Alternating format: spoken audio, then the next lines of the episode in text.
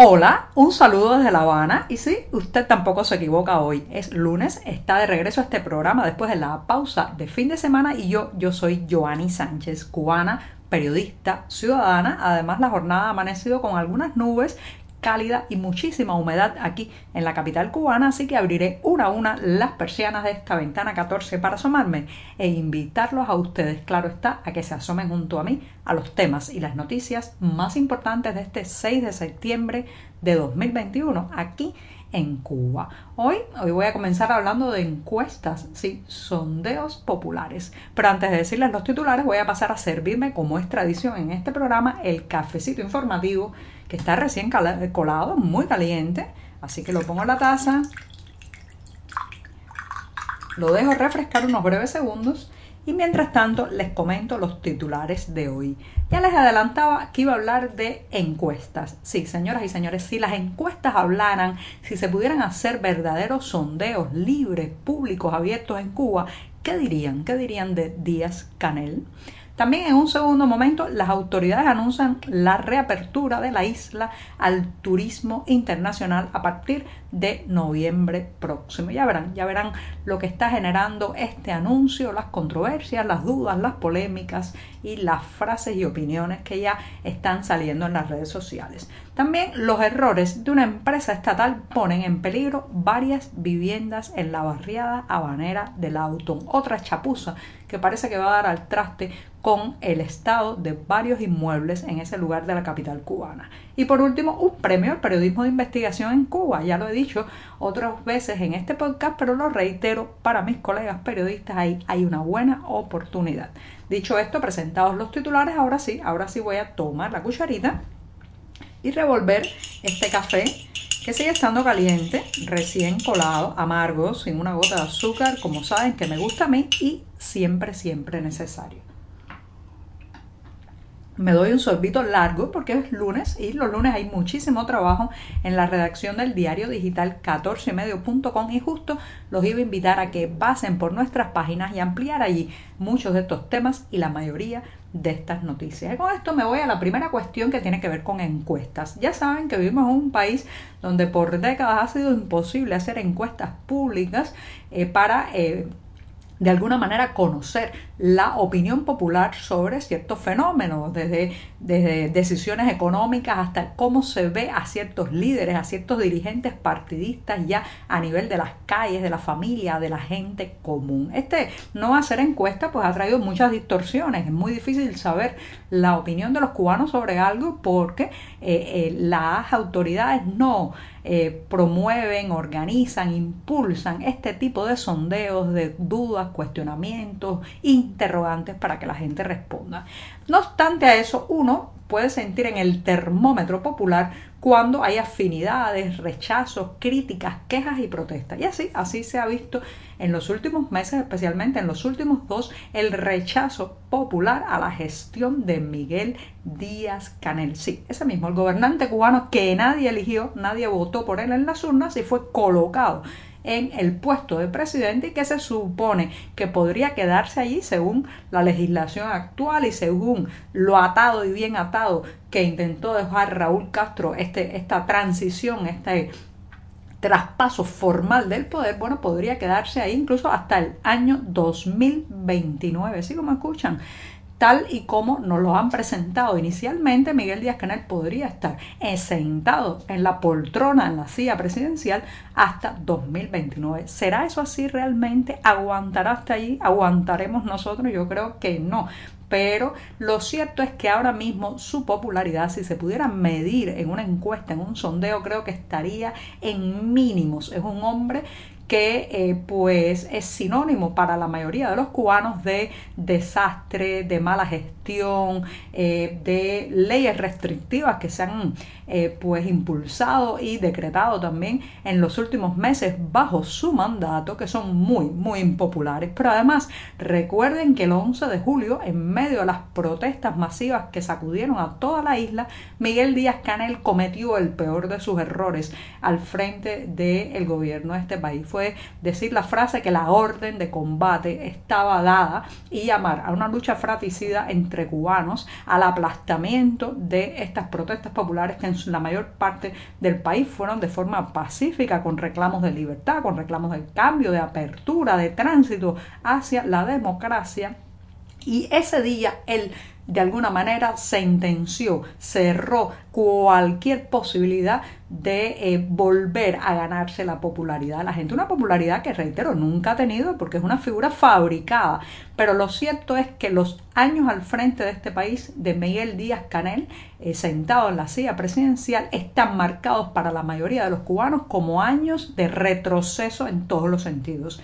No solamente en la economía, donde ha influido muchísimo también la pandemia, sino también de retroceso en los pocos espacios de libertad que los cubanos le habían ido arrebatando al poder. De manera es un mandatario muy impopular, es una persona que ha demostrado su mediocridad, incluso eh, al principio cuando nos los mostraban como un posible sucesor de Raúl Castro se decía mucho que era graduado universitario, ingeniero, eso parecía intentar vestirlo de cierto ropaje de conocimiento, pero en la práctica ha demostrado ser una persona absolutamente mediocre, incapaz de hilvanar tres frases seguidas sin equivocarse o meter la pata y con una mira muy, muy estrecha para comprender la diversidad, la pluralidad y la complejidad del país al que lo pusieron al frente. Así que Miguel Díaz Canel, ahora mismo, señoras y señores, si hubiera encuestas públicas, abiertas, libres, sacaría un mínimo, un mínimo de popularidad. Ahora, ya sabemos que además de que no hay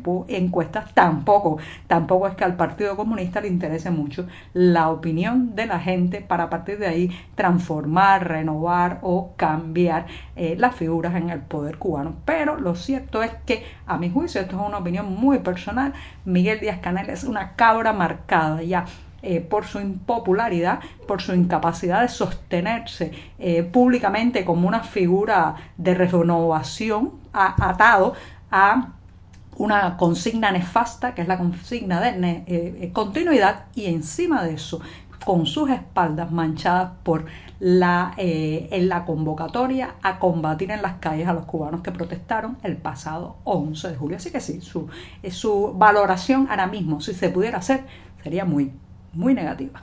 Bueno, me extendí un poco, me lo voy a dar el segundo sorbito rapidito, que es lunes.